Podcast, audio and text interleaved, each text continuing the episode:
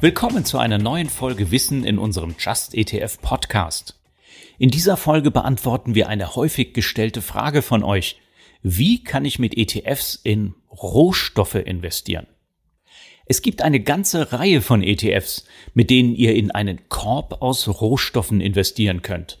In diesem sind Industriemetalle, Edelmetalle, fossile Energieträger, landwirtschaftliche Erzeugnisse oder sogar lebende Tiere enthalten. Geht nicht? Doch, geht, weil ihr natürlich nicht direkt in die Rohstoffe investiert, sondern in sogenannte Terminkontrakte mit einer Lieferverpflichtung.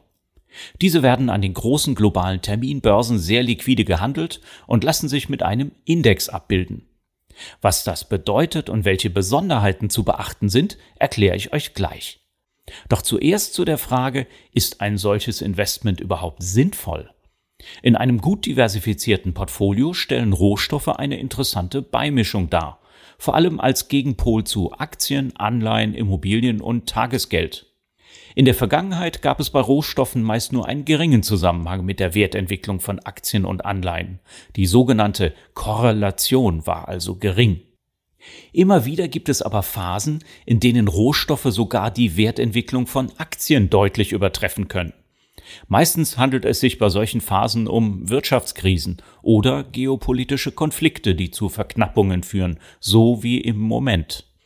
Aktuell sorgen Ukraine-Krieg, Russland-Sanktionen und Lieferprobleme aufgrund der Corona-Pandemie für enorme Preissteigerungen. Seit Ende Februar 2021, also innerhalb der vergangenen zwölf Monate, haben Rohstoff-ETFs einen Zuwachs von unglaublichen 52 Prozent verbucht, während Aktien in Form des MSCI World nur knapp 20 Prozent Rendite abwarfen. Über eine längere Frist betrachtet sieht das aber ganz anders aus. Über zehn Jahre gesehen haben Rohstoffe nur einen kleinen Verlust und keinen Gewinn erwirtschaftet, während Aktien im gleichen Zeitraum um über 225 Prozent zugelegt haben. Das gebe ich allen von euch zu bedenken, die überlegen, wie sich Rohstoffe wohl künftig entwickeln werden. Aber wir sind keine Hellseher und geben bewusst keine Prognosen ab. Wir raten euch aber, solche ETFs eher als Diversifikation im Portfolio zu halten. Aber über welche Rohstoffe sprechen wir überhaupt? Im Grunde geht es um alles, was sich per Terminkontrakt an einer wahren Terminbörse handeln lässt.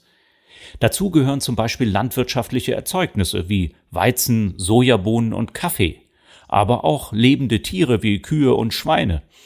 Energierohstoffe sind zum Beispiel Öl und Gas. Auch Edelmetalle werden so gehandelt, etwa Gold oder Industriemetalle wie Zink oder Kupfer. Wie das mit einer wahren Terminbörse funktioniert, erkläre ich euch gleich. Das ist nämlich etwas kompliziert. Einfacher ist das Investieren in Rohstoffe natürlich, wie soll es anders sein, mit einem ETF. Der Index enthält die Rohstoffkontrakte und die ETF-Anbieter bilden den Index ab. Bekannte Indizes sind zum Beispiel die Bloomberg Commodity Indizes oder die Indizes von Refinitiv. Jeder Index enthält eine unterschiedliche Anzahl an Rohstoffen. Meistens findet ihr zwischen 23 und 38 Arten von Rohstoffen in derartigen Indizes.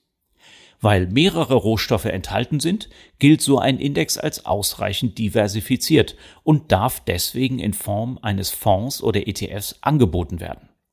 Wir zählen aktuell neun ETFs aus sechs Indizes, die auf Xetra gehandelt werden. In ganz Europa sind es über 30, in die rund 16 Milliarden Euro investiert sind. Schaut euch genau an, ob der abgebildete Index euren Vorstellungen entspricht. In unserem Anlageleitfaden Rohstoffe haben wir die wichtigsten Indizes aufgeführt. Für ein längerfristiges Investment sind außerdem niedrige Verwaltungskosten von Vorteil. Die Spanne reicht von sehr günstigen 0,15 Prozent im Jahr bis hin zu 0,6 Prozent. Vergleichen lohnt also. Was müsst ihr noch wissen? Je nach der ökonomischen Bedeutung der Rohstoffe ist unterschiedlich viel davon im Index enthalten. Auch die Handelbarkeit wird von den meisten Indexanbietern in die Gewichtung des Index mit einbezogen. Einmal im Jahr überprüfen die meisten Indexanbieter die Indizes nach diesen Kriterien. Wenn ihr wollt, habe ich nur noch ein bisschen Hintergrundwissen für euch. Starten wir mit der Frage, was passiert nun an einer wahren Terminbörse? Dort werden vor allen Dingen Futures und Optionen von Profis gehandelt. Im Handel lässt sich ein Kontrakt kaufen, der eine Lieferung zu einem vereinbarten Zeitpunkt zu einem vereinbarten Preis garantiert.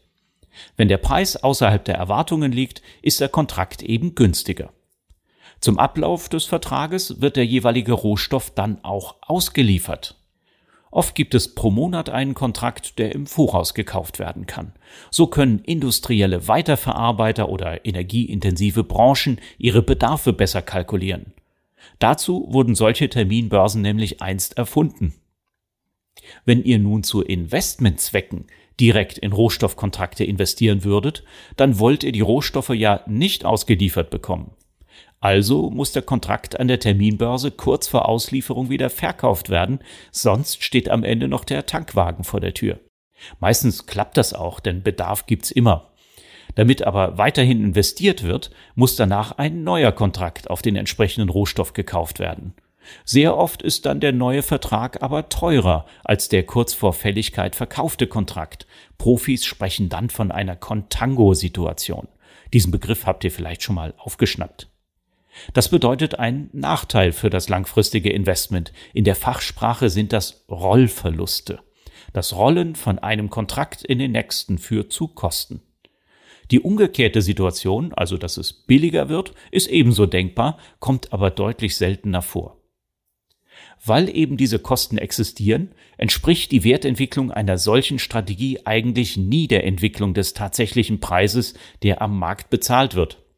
Gemeint ist zum Beispiel der Preis von texanischem Rohöl. Das kennt ihr aus der Berichterstattung. Steigt der Preis für solches Rohöl am Markt um 15 Prozent, wird ein Investment über Terminkontrakte nicht zwangsläufig zum gleichen Ergebnis führen. Den sogenannten Spotpreis, den ihr für viele Rohstoffe in den großen Datenportalen abrufen könnt, erreicht ihr nur mit physischen Rohstoffen. Aber wer will schon fassweise Öl oder Container voller Wolle horten? Insofern noch einmal der Verweis auf ETFs. Damit wird das Investieren in Rohstoffe prinzipiell einfach und kostengünstig.